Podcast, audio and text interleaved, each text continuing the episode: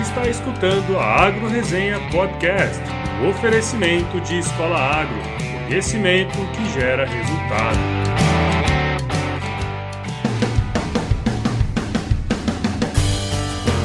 Olá pessoal, aqui quem fala é o Paulo Ozaki, seja bem-vindo ou bem-vinda a mais um episódio do Agro Resenha.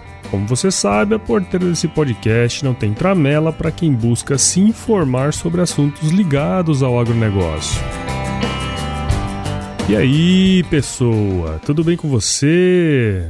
Pois é, eu sei que ultimamente, né, as coisas do nosso país aí não estão lá às mil maravilhas, mas mesmo com greve de caminhoneiro e tudo mais, estamos aqui começando novamente mais um episódio, até porque a vida não para, né? Bom, aqui no nosso podcast eu tento sempre dar uma visão otimista aí das coisas, mas tem sido complicado aí olhar para esses problemas e não ficar indignado ultimamente, né? Ainda assim, milhões de brasileiros acordam aí todos os dias para trabalhar, sonhando com um mundo melhor para si, para sua família, né? E essa situação aí me fez refletir essa semana sobre como a gente pode ajudar o nosso país a sair dessa situação, né? E de forma bem superficial, eu comecei a puxar na memória que as histórias das pessoas de sucesso. E assim, é certo, né, que todo mundo enxerga os problemas. Não é possível que as pessoas não façam, né? Mas mais do que falar sobre eles, as pessoas de sucesso são aquelas que os resolvem. E se a gente para para pensar, a base do empreendedorismo é a resolução de problemas, né, que de uma forma geral são as dores que a gente vive no dia a dia. E logicamente que onde existem muitos problemas, existem muitas oportunidades. E eu te pergunto, né, o Brasil tem problemas? Com certeza tem. O agronegócio no Brasil tem problemas? Isso é o que mais tem, né? Então, pessoal, se você tem uma certa experiência, ou não também, você já deve ter percebido que não dá para ficar esperando a solução cair do céu, né? Tem que arregaçar as mangas mesmo e fazer acontecer, porque onde tem oportunidade tem dinheiro, meu. Mas ele só vem se você e eu tirarmos a nossa bundinha da cadeira. E pensando nisso, foi que eu trouxe aqui o meu amigo Fábio Makoto Okuno, que, assim como milhares de pessoas, tem o seu trabalho normal, mas está correndo atrás de objetivos maiores, né, na luta aí para colocar de pé a sua startup de tecnologia que é voltada para resolver problemas de manejo de pastagem em fazendas de pecuária. Então, se você quer empreender, cara, não saia daí que o papo foi muito legal.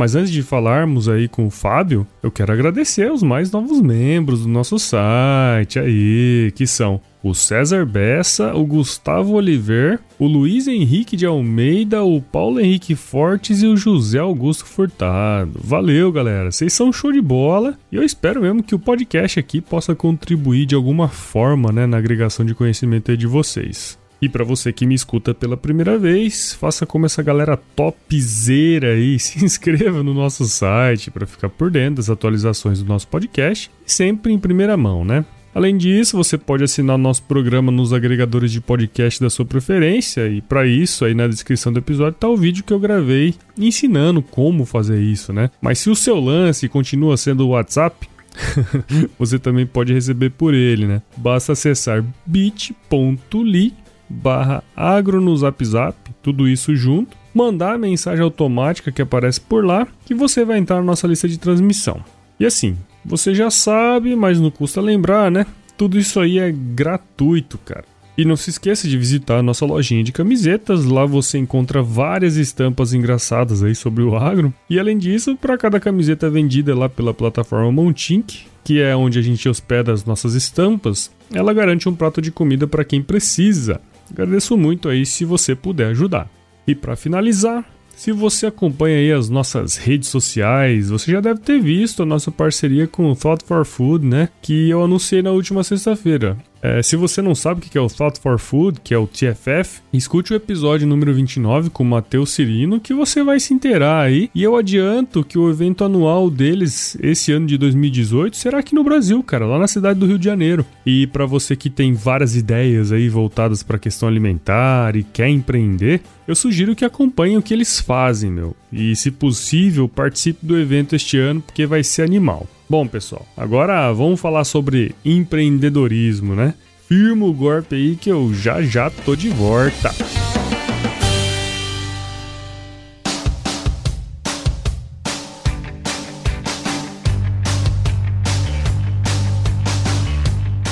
Bom, pessoal, tô aqui de volta com meu grande amigo Fábio Macoto, também conhecido como Poste, né, Postinho? Isso aí. Bom, a gente se conhece já tem muito tempo, cara. Tá fazendo as contas aqui, ó.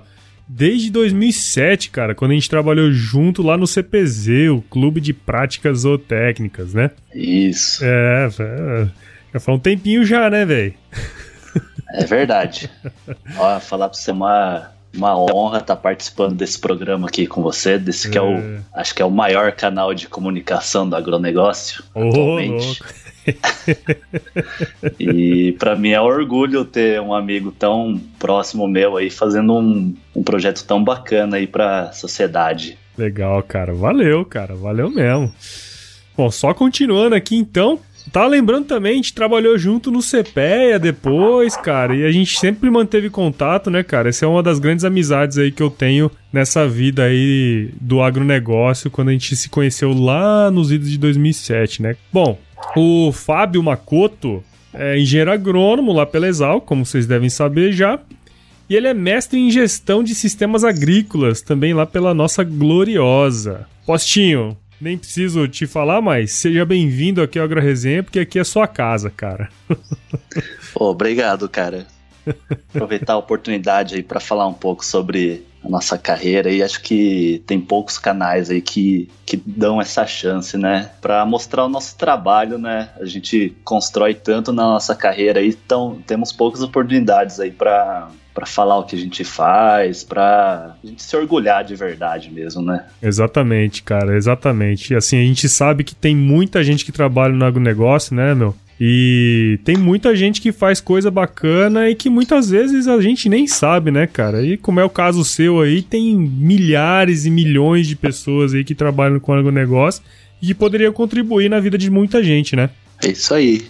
Então, Postinho, pra gente começar essa conversa aqui, cara, conta um pouco da sua história aí pra gente, meu. É, bom, eu sou filho de agricultores, né? Meus, meus avós que vieram lá do Japão já vieram para cá para trabalhar na terra. É, e eu cresci na, na roça aí, ajudando meu pai a tocar a terra de vez em quando. É, e sempre cresci com, com essa mente já, né? De querer melhorar a nossa vida.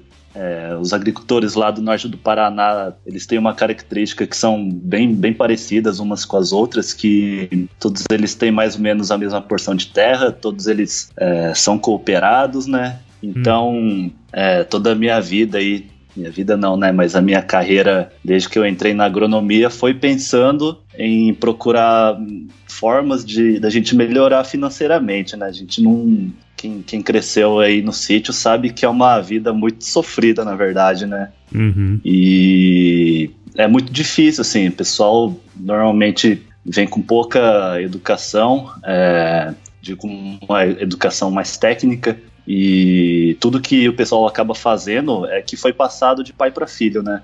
Então, desde que eu entrei aí na, na graduação em 2006, sempre procurei pensar em formas alternativas da gente melhorar a nossa renda lá no sítio. Aí em 2000, já em 2007 comecei a fazer estágio aí nesse grande CPZ junto com você, né, onde eu te conheci.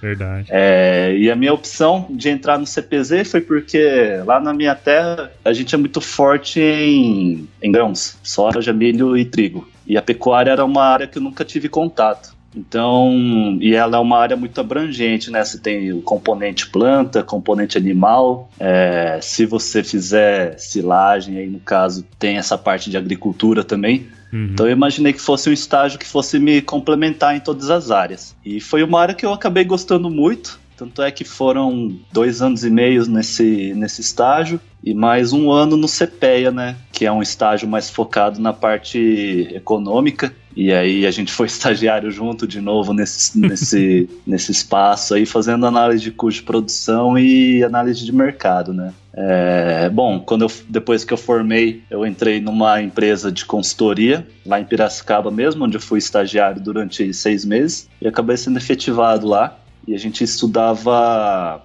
fazíamos projetos de desenvolvimento territorial para investimento é, de fundo privado e público. Isso para países do cinturão tropical, né? É, uhum. Basicamente, aqui a América Latina, na África e na América Central. E isso me trouxe uma, uma bagagem muito forte em questão de, de projetos, a parte de gestão, né? E foi uma área que, que eu acabei me, tentando me aprofundar um pouco mais quando eu entrei no meu mestrado fiz meu mestrado junto com o meu trabalho e quis tentar trazer aí para a área de consultoria um entendimento um pouco mais formal da, da academia. Então, no meu mestrado, acabei estudando a parte de viabilidade técnica econômica da cana energia, é, acho que já foi falado bastante aqui no na sua seu podcast sobre a cana de açúcar, então não vou, não vou entrar muito em detalhes, mas a cana energia ela é uma variação da cana de açúcar, onde você tem uma grande,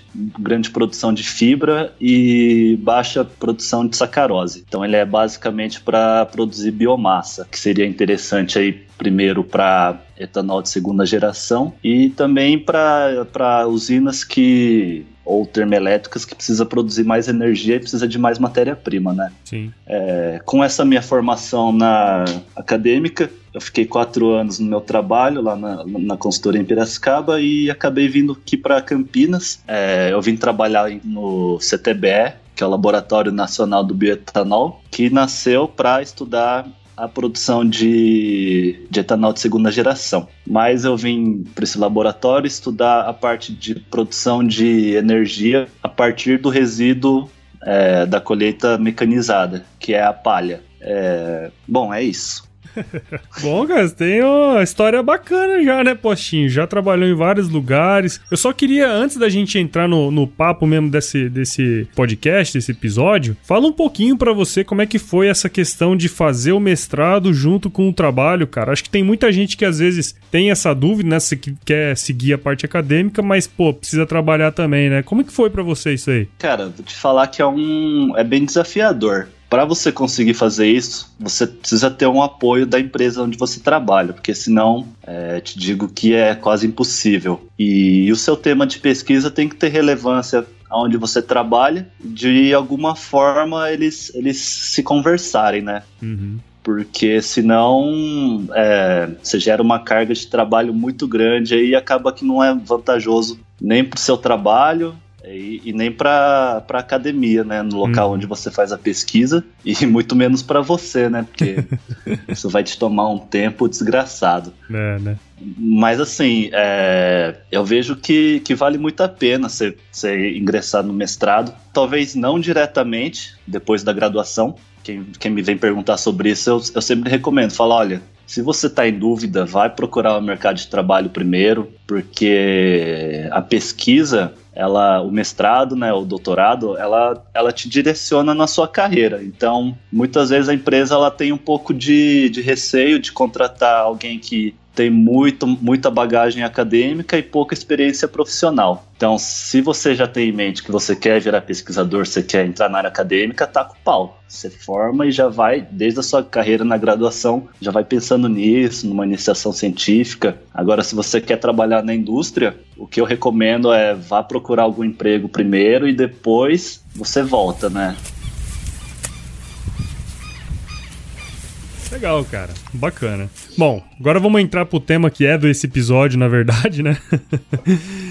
e você comentou aí, né, que apesar de estar tra trabalhando atualmente, é, o motivo dessa conversa é para falar sobre a sua startup, que é a Pasto Sempre Verde. Cara, explica pra gente primeiro de tudo, né? O que, que é uma startup? E diz pra gente aí de onde surgiu essa vontade, cara, de empreender. Bom, uma startup aí, diferente de uma empresa comum, ela tem algumas características, né? Tem várias delas, assim, mas é, resumidamente, uma startup ela precisa ter escalabilidade, ou seja, a sua solução ou seu produto, que seja, ela precisa ter um grande alcance em um curto espaço de tempo. Segundo, ela precisa ter repetitividade, ou seja, o usuário daquela sua solução, ela precisa voltar a usar.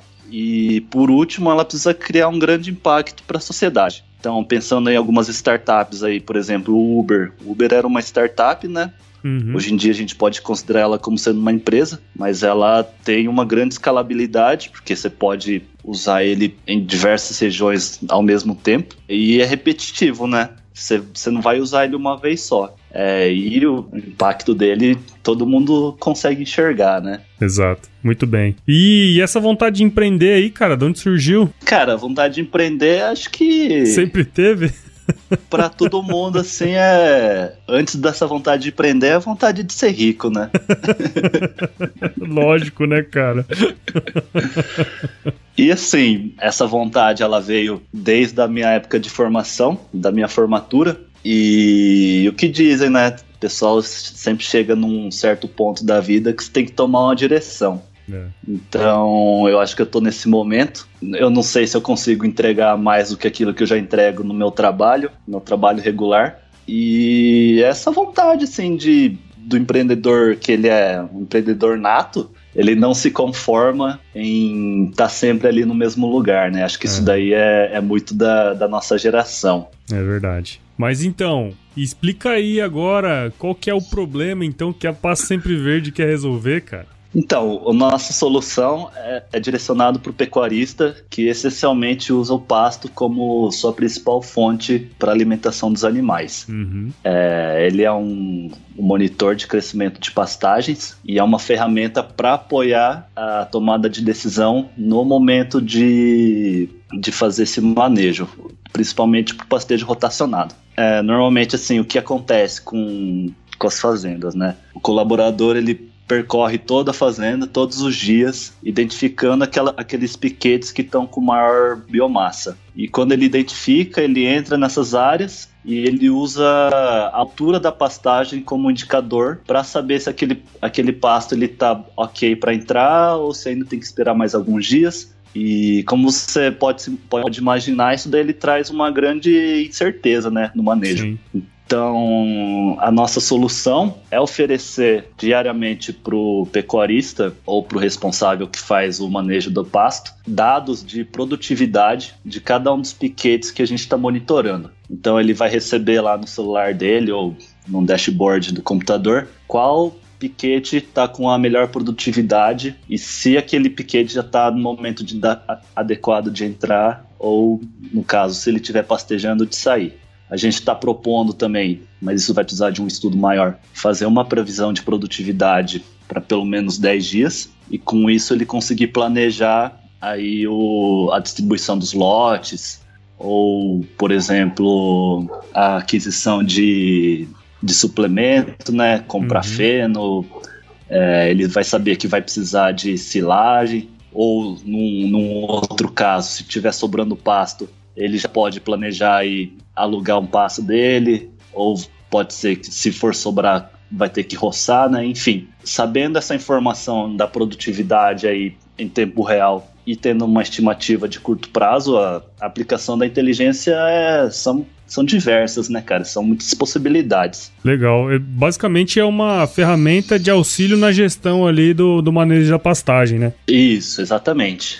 Legal, é, um, legal. é uma ferramenta para apoiar a tomada de decisão, né? É, hoje ainda acontece muito no, no empirismo, né, cara? É, pela experiência do, do, do, colaborador, o cara sabe onde tem que pôr, onde que não tem que pôr, né? Com isso aí você tira um pouco dessa empiricidade, né? É, exatamente, né? E tem um outro caso também. Isso são os produtores que a gente está focando que usam, de uma certa forma, a tecnologia. Aí tem aqueles outros casos dos, dos, produtores mais tradicionais que não fazem nada, né? Tem uhum. aquela produção bem extensivista. Então, com uma ferramenta dessa, que você tem uma precisão maior, a gente pode começar a incentivar esse cara a intensificar um pouco mais o seu pastejo, né? Então já pensar aí num pastejo rotacionado, talvez suplementar, uhum. mostrar para ele que ele pode ganhar muito mais é, se ele adotar simples práticas aí, que não precise investir tanto dinheiro. Legal, muito bom, hein? E como é que é que acontece esse negócio? Como é que é a metodologia que, bem a grosso modo, né, que vocês estão aplicando? Então, a gente usa dois modelos. E esses dois modelos, eles já são bem conhecidos no meio acadêmico, né? Mas eles não são utilizados aí na prática. É, o primeiro modelo é um modelo agroclimático, então ele usa variáveis é, fisiológicas da planta.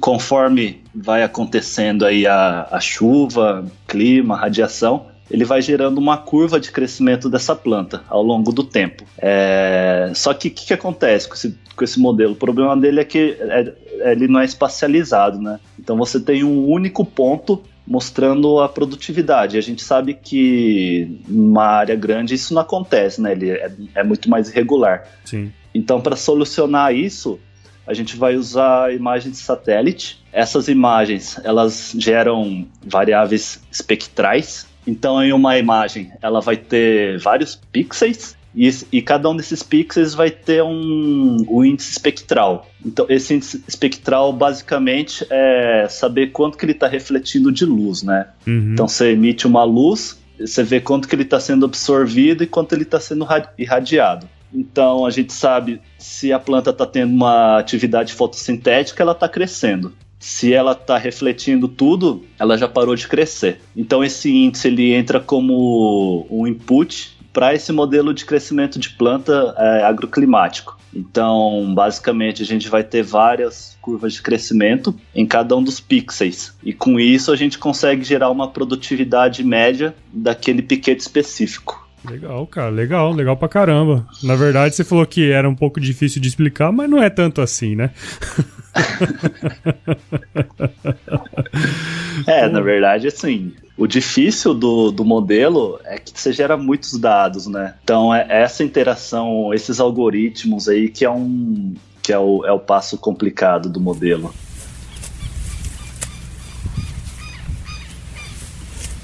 Assim, indo para uma outra linha aí, você explicou bastante bem aí o que é o problema, né? Como que vocês vão fazer para entregar essa solução. Mas a gente sempre escuta falar por aí que existe uma certa resistência, né, do produtor em adotar algumas novas tecnologias como esta, por exemplo, né? E assim, as, existem vários motivos aí que às vezes podem, podem acontecer isso aí. Às vezes pelo cara não entender, né, o que que é o, o processo, como é o processo, ou até mesmo uma questão cultural, né? Como que vocês estão enxergando essa, esse movimento aí do produtor? Como é que vocês estão vendo isso? Cara, primeiro assim, né? Acho que a gente deve dar graças a Deus aí que o produtor rural ele é resistente, porque se ele ouvisse cada coisa que os consultores aí, os vendedores falassem, ele começasse a consumir isso, nós tava fudido.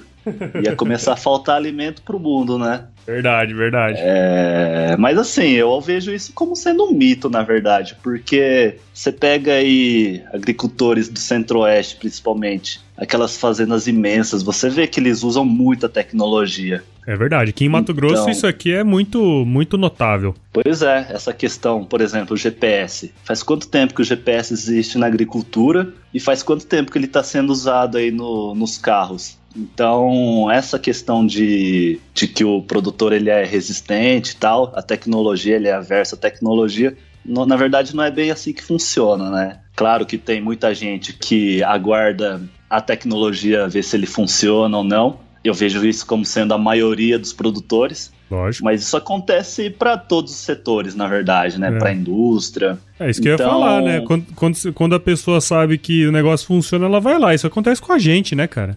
Pois é. E sempre tem aqueles que são vanguardistas, né? Exato. Então, o nosso primeiro cliente, na verdade, para a maioria das startups, são aqueles que a gente chama de early adopter, né? Que é o cara que é mais vanguardista, ele experimenta as coisas novas, e aí depois, se isso se consolida, isso, isso acaba se espalhando de uma forma até meio orgânica, né? Então, se o cara vê que aquilo funciona, talvez o vizinho já comece a prestar atenção nisso. Então, é assim que funciona. Legal. Ó, eu também tenho bem essa, essa visão que você comentou aí. Eu acho que é, não são todos os produtores que não adotam tecnologia ou são avessos à, à, tecnologia, né? Eu acho que tem os caras que são esses que são vanguardistas e é neles que nós temos que trabalhar para que essas tecnologias daqui a pouco estejam disponíveis para todo mundo, né? É isso aí. Bom demais. E cara, só pra gente finalizar aqui, é, a gente tava falando de startup, né, até agora. E eu lembro de ter visto um gráfico aí um tempo atrás sobre o, ciclo de vida, né, de uma startup e tal. E tem vários aí, desde o surgimento, aceleração, enfim, eu não, eu não sei dizer certinho. Mas é, conta pra gente, assim, em qual fase a Passo Sempre Verde se encontra hoje. Então, Paulo, é, é, existe isso aí mesmo, né? A startup, teoricamente, ela nasceu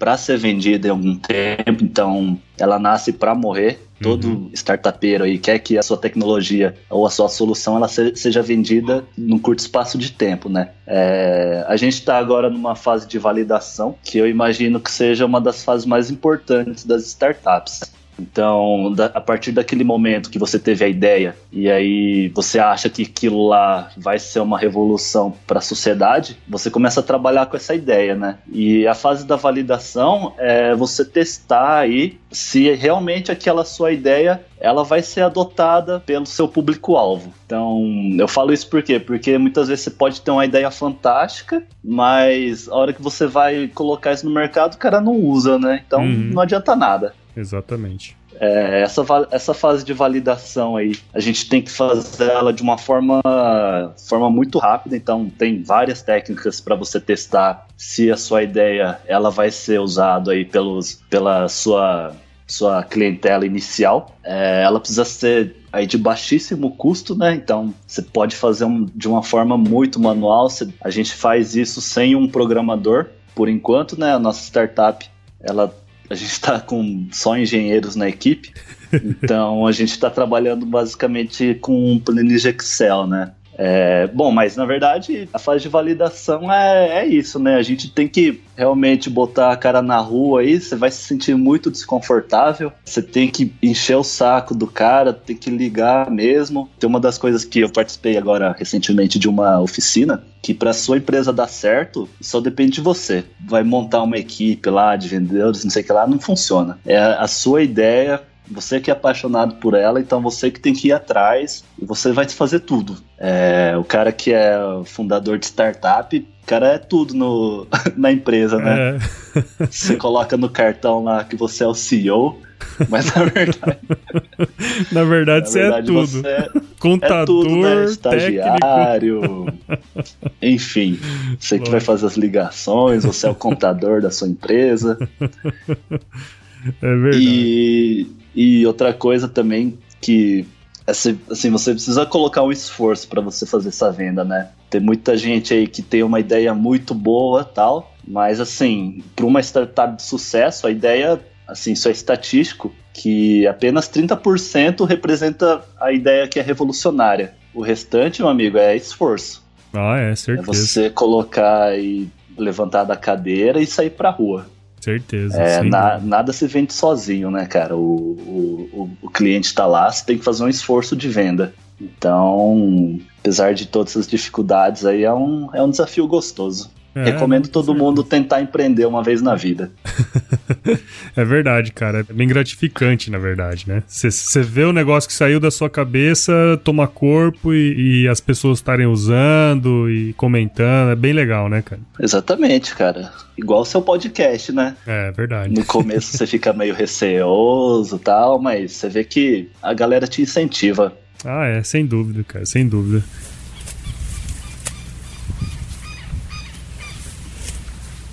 Bom, cara, porra, nem sei como te agradecer, Poste. Pô, muito obrigado aí por participar com a gente aqui no Agro Resenha e espero que esse episódio aqui acenda aí a chama do empreendedorismo aí na galerinha, né? que possa empreender mais na nossa área aí, cara, porque é um setor que cresce, cresce muito e ainda carece muito de algumas alternativas tecnológicas aí pro, pro campo, né? Cara, muito obrigado aí pela participação falar um pouco do meu trabalho. E é isso aí, meu. Aqui no Brasil, as startups de AGTEC já estão bombando. A gente teve uma palestra de um investidor anjo e ele disse que tem muita gente de olho em AGTEX, tem investidores anjos que olham só para AGTEX. Uhum. E aqui no Brasil é o lugar para fazer isso, né, cara? Não ah, é. tem nenhum lugar do mundo que tem tanta área e tanto espaço para crescer nesse, nesse mercado. Certamente, cara, certamente. Tem muito espaço aí, cara. E para quem quiser entender um pouco mais sobre a Passo Sempre Verde, como que a galera aqui do Agro Resenha pode fazer, meu? Então, a gente tem um site, é, geocrop.com.br barra Passo Sempre Verde. Assim, só para explicar, a Passo Sempre Verde, ela é uma spin-off da Geocrop, uhum. que é a empresa do meu sócio, que ele começou fazendo monitoramento de crescimento de planta mais voltado para cana-de-açúcar. E a gente deu uma pivotada voltada aí para focar em, em pastagem agora.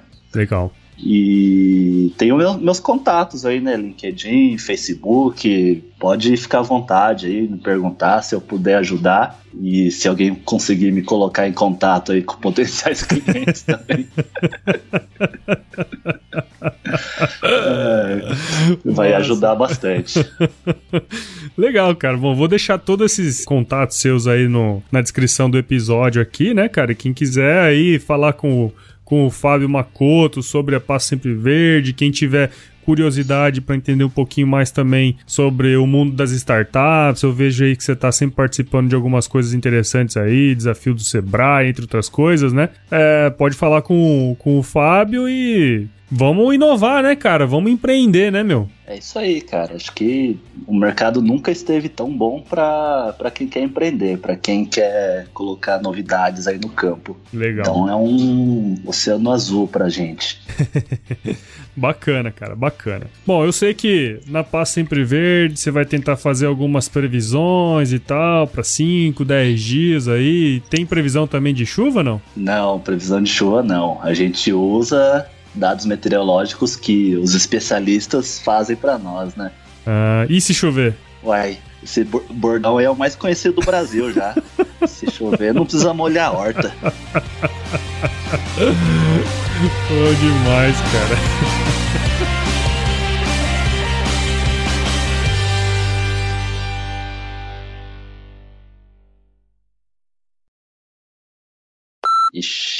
pensar direito. Depois você dita isso aí, hein? Pode deixar. Ou não se. Caramba, esqueci a palavra. Qual que é o problema, então, que a Pasto Verde. Ô, oh, caralho. Tem o bordão da Pasto Sempre Verde também. Ah. Onde cabem um, cabem dois. e onde cabe dois? Cabe uns cinco. Você escutou a Agro Resenha Podcast, um oferecimento de Escola Agro conhecimento que gera resultado.